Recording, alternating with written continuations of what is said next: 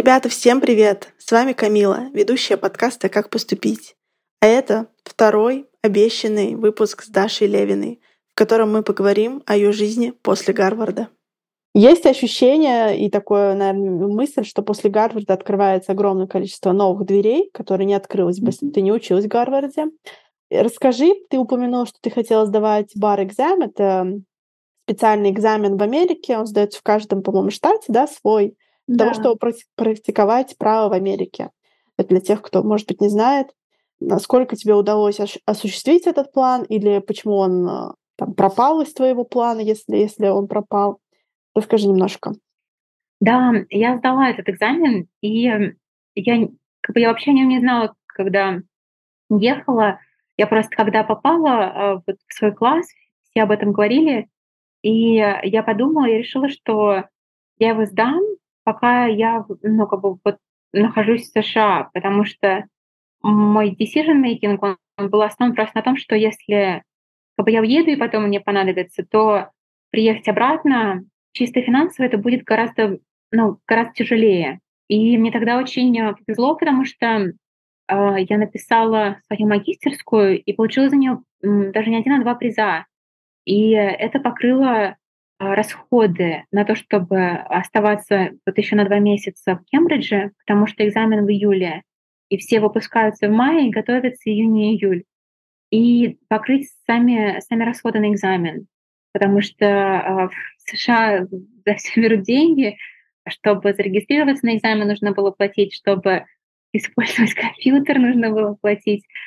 А, да, если хочешь а, писать не от руки, а печатать на компьютере, то это 100, 100 долларов тогда было. Ну, короче, как бы все эти призы, они покрыли мои расходы. Я его сдала. Это было очень тяжело. Как бы я два месяца просто жила этим экзаменом. Я купила онлайн-курс для подготовки. Все люди обычно покупают какой-то курс. Просто потому что то, что ты разбираешь а, во время магистратуры на лекциях, это больше про концепции. Вот. А курсы, они тебя а, готовят именно к конкретным форматам заданий.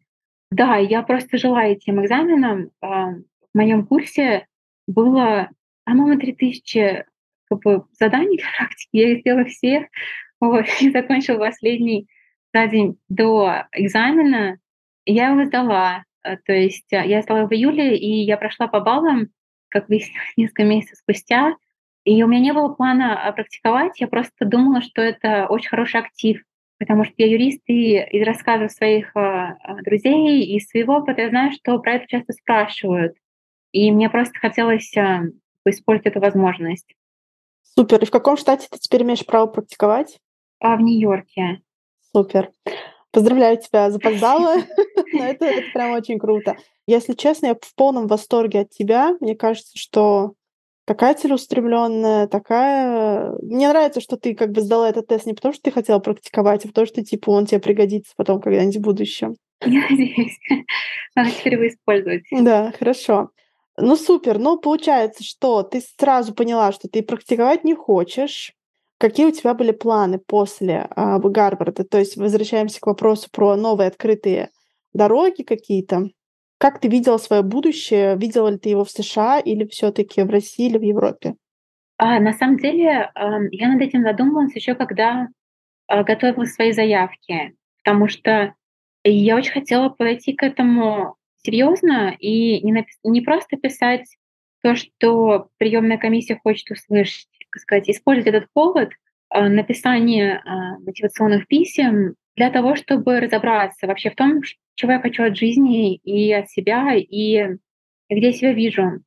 И когда я писала эти письма и анализировала весь свой опыт, я пришла к выводу, что большую эмоциональную отдачу я получаю от преподавания. От преподавания и от того, что я пишу и читаю про право и о праве.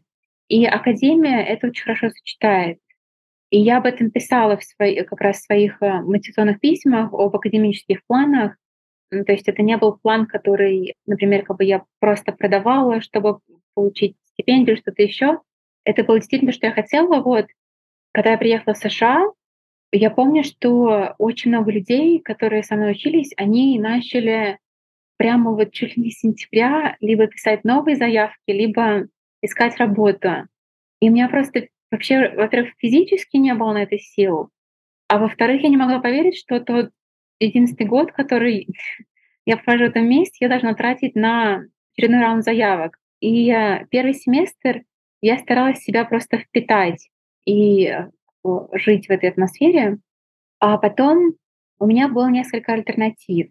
В Нью-Йорке проходила так называемая Job Fair. Она проходит для выпускников нескольких школ, и ты туда подаешь заявку, выбираешь работодателей, организации, которые участвуют. И все достаточно организованный процесс. Подаешь заявку, эта заявка рассылается тем, кого ты выбрала, и потом тебе приходит ответ, кто тебя пригласил на интервью. И кульминация этого э, мероприятия в Нью-Йорке, где ты приезжаешь, и там такой отель, э, вот, где просто из комнат убрали кровати, и э, там сидят интервьюеры. И у меня было тогда, по-моему, 5 или 6 интервью.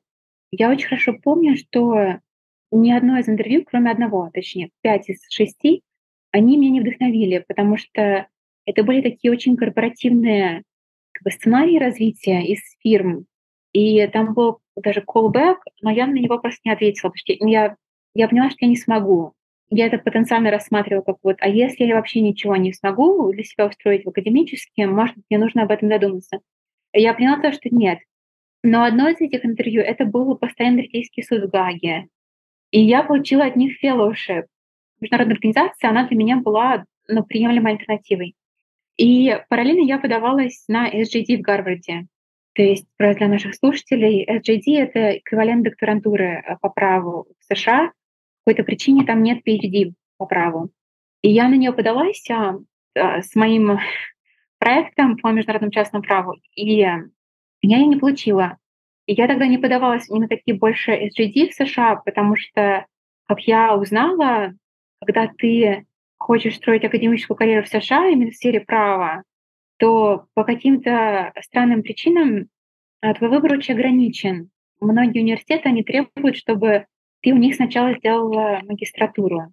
И а, все те университеты, которые я смотрела, они, они предъявляли такое требование. То есть я могла фактически подаваться только в Гарвард. Вот. И поэтому я уехала в Гаагу на год, на фellowship.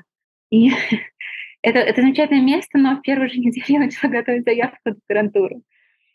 Поняла тебя. Тогда расскажи, почему выбор пал именно на Европейский университетский институт во Флоренции. Как ты о нем узнала? Расскажи, во-первых, немножко, что это вообще за э, институт такой интересный, есть ли какая-то специфика у него, и как выбор пал именно на него в итоге. О нем я знала давно. А у меня есть очень хорошая знакомая, даже подруга, которая его заканчивала. И мы с ней как-то пересеклись, мы с ней познакомились, а, когда судили российские раунды Джессопа. Вот. Я тогда еще работала в Москве а, в юридической фирме, а она приехала в качестве судьи, вот, и она тогда только его закончила, и она мне про него рассказала. И я его, в принципе, а, всегда держала в голове. Когда я приехала в Гагу и проходила эту стажировку, Вообще я рассматривала очень много мест. Мне кажется, я рассматривала Копенгаген, потому что там очень хорошая докторантура, и она достаточно известна, и там есть э, центр по международным судам, что близко к тому, что я делаю. Мне кажется, что я не помню, почему туда не подалась, честно, потому что это очень хорошая альтернатива в Европе для юристов. Если кто-то слушает, то это действительно э, крутой вариант. Я раздумывала на тему Оксфорда и Кембриджа опять. А в Кембридже очень а, рано закрываются дедлайны, они закрываются в начале декабря. Я помню, что тогда я подготовила все документы, я получила даже рекомендации, и в последние несколько дней я решила, что мой research proposal, он недостаточно хорош. И я решила, что хочу его переписать, я хочу податься с другим проектом. То есть если я ну, то есть я, я была готова пропустить год. В Оксфорде проблема с финансированием. Почему-то они дают, а, как, как правило, не всегда, но как правило, они дают финансирование для PhD только на два года. Я разговаривала со многими знакомыми. А, я знаю, что некоторые люди, которые подаются и в Оксфорд, и в EUI, и получают то и другое, выбирают EUI, потому что в Оксфорде ты фактически первый год ты живешь достаточно беззаботно и пишешь свою PhD, а весь второй год ты опять ищешь финансирование на свою PhD. И очень многие потом постоянно в поисках работы, и я просто психологически была не готова это еще раз проходить. И я, я не подалась а, в итоге в Великобританию, я подалась только в UI. И у меня были бэкап-варианты в Германию, просто потому что я знаю немецкий, я очень люблю немецкое право. А, я думала про Макса Планка, и есть еще один а, университет, Гам, ну, университет Гамбурга, там хорошая PhD-программа. Я думала про Берлин, вот, и там было много хороших стипендий от фонда. И в итоге они просто не, ну, не пригодились. То есть я получила а, предложение от UI и приехала сюда. К вопросу о том, что это такое и чем он отличается. Это а, суперинтересное место, потому что это не итальянский университет в Италии.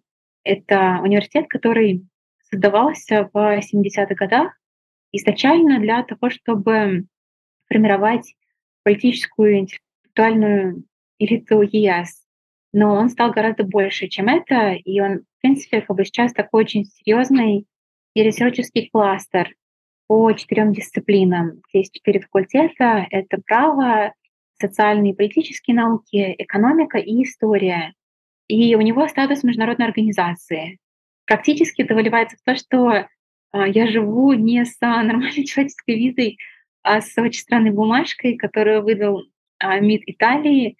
И и с ней безумно тяжело пересекать границу. Вот. И, и как бы всегда было, не только после 24 февраля, вот, потому что ну, все думают, что я ее сделала сама, и мне приходится э, доставать всегда а, листочек с подписью директора университета о том, что такая бумажка действительно есть, она выдается вот а, людям, которые а, являются членами нашего университета. Да, правда, забавно звучит, честно говоря. Надеюсь, что это не сильно влияет на твои передвижения. Или, или влияет, наверное, думаешь, ой, опять сейчас начну спрашивать, лучше дома посижу. Это влияет. Я просто часто езжу а, фликсбусом, и мне кажется, что что-то что щелкает у, у людей, на, особенно немецкой границе, когда они, они видят а, документы, которые написаны, что международная организация, и видят человека на фликсбусе в каком-то потертом свитерке вот, что на них не складывается. Ой, да, да, это, это точно. У меня вообще с Феликсбусом всегда какие-нибудь приключения происходят, поэтому я тебя прекрасно понимаю. А, ну хорошо, ладно, понятно, все мы поняли. С визой так себе а, дела. Но как тебе вообще сам а, институт? Тяжело, потому что он и university, и institution. А, как его лучше называть? Mm-hmm. Ну, наверное, институт давай будем называть. Как давай. тебе институт? Нравится ли тебе там? Насколько оправдались твои ожидания? Мне очень нравится, потому что это как раз с точки зрения того, что я хотела для своей жизни, университет мне это дает. То есть, в принципе, один из факторов, который повлиял на мое решение полностью уйти в академию, в дополнение к тому, что я люблю как бы все, что академическая деятельность себя включает, я очень сильно ценю свободу решать, какие проекты выбирать и над чем работать. Фактически это вот три с половиной года работы над тем проектом, который я выбрала а, в форме, которую я выбрала. То есть если, например, я хочу, я работаю из библиотеки, если хочу, работаю из дома. Мне очень комфортно. Плюс, что очень здорово про EUI, это то, что здесь есть комьюнити. Оно не всегда бывает. А, его, например, у меня не было в МГУ, потому что я просто писала диссертацию сама, ну, как сама по себе это такая одиночная работа.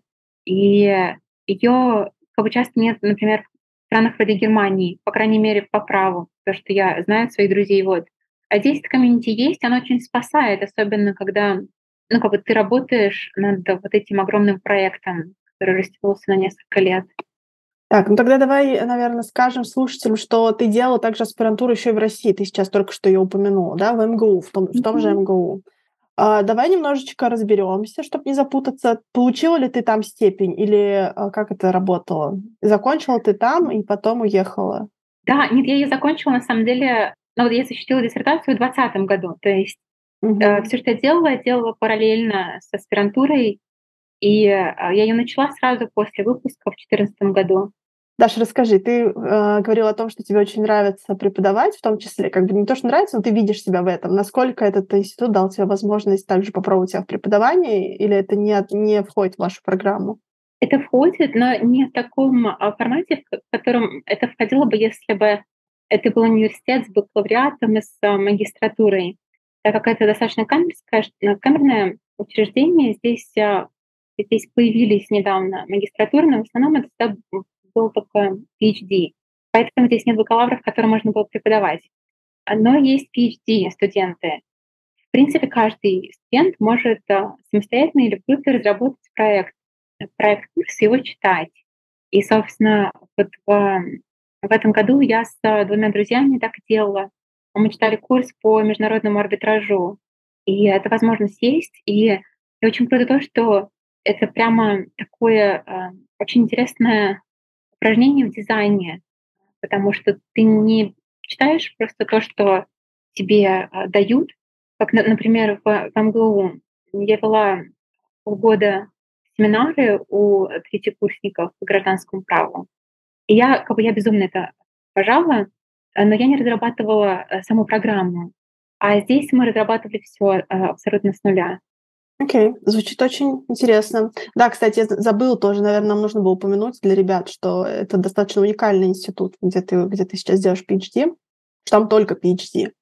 Да, наверное, про гранты очень важно, да. А, я не знаю, на самом деле это было какое-то, по-моему, интервью у Дудя, где тоже рассказывали про этот институт. Кто-то там был из выпускников или профессоров. Это была Собчак. Она э, а, брала интервью у уже бывшего профессора Эткинда. Да, у меня, у меня есть несколько соображений, которыми я хочу поделиться.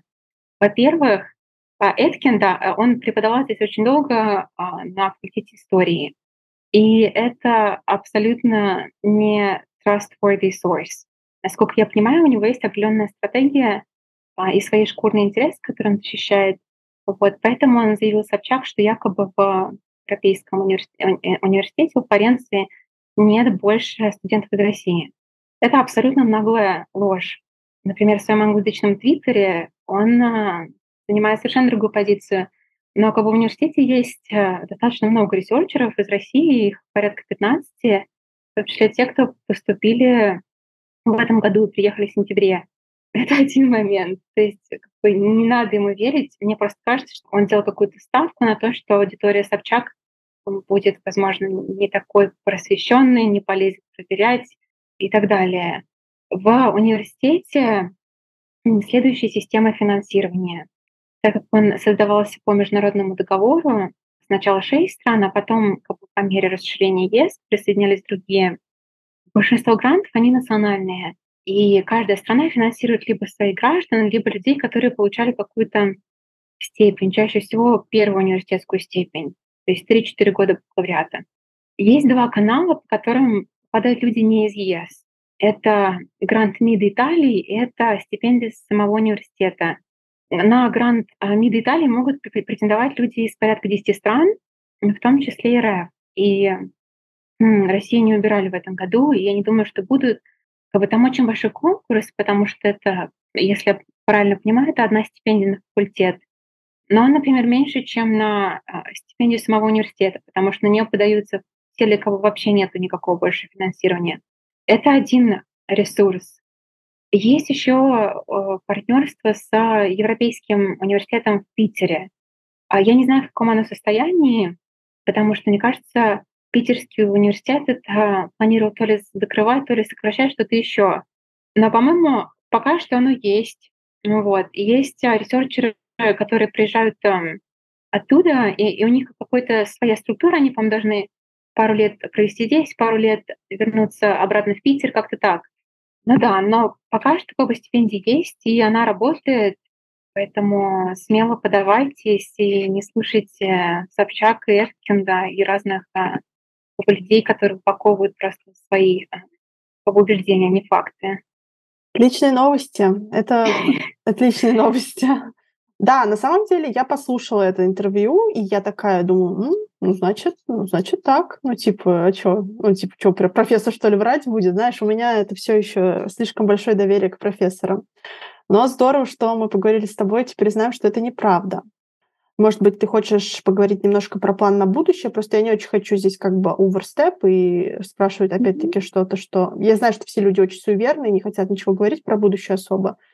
Да, но на самом деле я сейчас подаюсь на постдоки, поэтому я даже, как бы, знаешь, не то, что я суеверная, а просто в текущей ситуации не знаю, на что я могу рассчитывать, поэтому я просто делаю максимум того, что я могу, посмотрим, что получится. Вот. Но, а, ты, но ты себя больше видишь, э, опять-таки, в Европе больше, то есть в Америку ты не особо хочешь именно в, в академическую сферу возвращаться? Я думаю, что нет.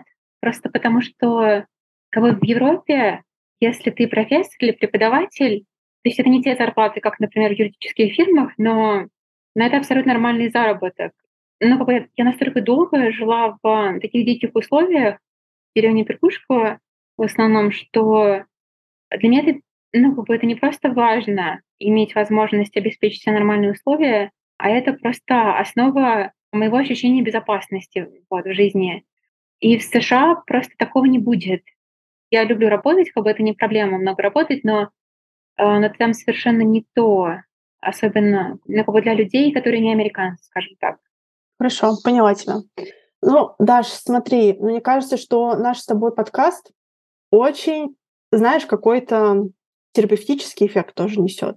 Потому что показывает, во-первых, что любой успех — это тяжелый труд, знаешь, mm-hmm. начиная с того, что ты учила там дополнительные какие-то языки, чтобы пройти на какие-то активности, это прям меня очень impressed. Yeah, I'm impressed. И во-вторых, конечно, что все возможно. Это, как всегда, это самое любимое, что я выношу из каждого выпуска подкаста или вообще из того, что мы делаем проект World Abroad. Прям я надеюсь, что люди вдохновятся именно на такую работу. Потому что, знаешь, очень многие тоже думают, что где-то удача, где-то еще что-то. Но почти никогда это не удача. Почти всегда это тяжелый труд. И мне кажется, что именно твоя история, она показывает о том, как ты работала много на свое будущее, как ты э, делала одновременно очень много сложных проектов, и это прям достойно вообще похвалы. И спасибо, что рассказал свою историю. Я уверена, что она очень... Сейчас, я уверена, после подкаста все выключат и пойдут там делать свое дело, там искать стипендию, учить язык, знаешь, или искать какую-то стажировку. Слушай, я очень-очень надеюсь, что это, а, правда, поможет людям. И а, мне кажется, что вообще как бы для меня было бы очень важно, если бы люди вынесли то, что как бы социально-экономические обстоятельства это безумно сложно, но это не приговор, и их можно преодолевать. Я просто, знаешь, когда я разговариваю с э, людьми, особенно с постсоветского пространства, мне часто люди говорят, а, на тебя, наверное, родители совсем помогли. Или, ну, ты просто слишком умная. Или что-то еще. И люди часто это говорят настолько, будучи уверенными в том, что их версия событий, она именно такая, что мне даже некомфортно их разочаровывать и объяснять, что как бы нет, а, я выросла без мамы, и как бы отцу никогда не было меня дела, то есть родители здесь ни при чем. Ты знаешь, я к тому, что как бы obstacles, а, препятствия, они всегда будут, и они у каждого уникальные. Но их реально можно преодолевать. И я просто, я бы очень хотела, чтобы вот на тех, кто нас будет слушать, они бы вот поверили. Супер. Спасибо тебе большое. Мне очень было приятно с тобой поболтать, познакомиться с тобой. И я правда надеюсь, что этот э, выпуск будет многим полезен.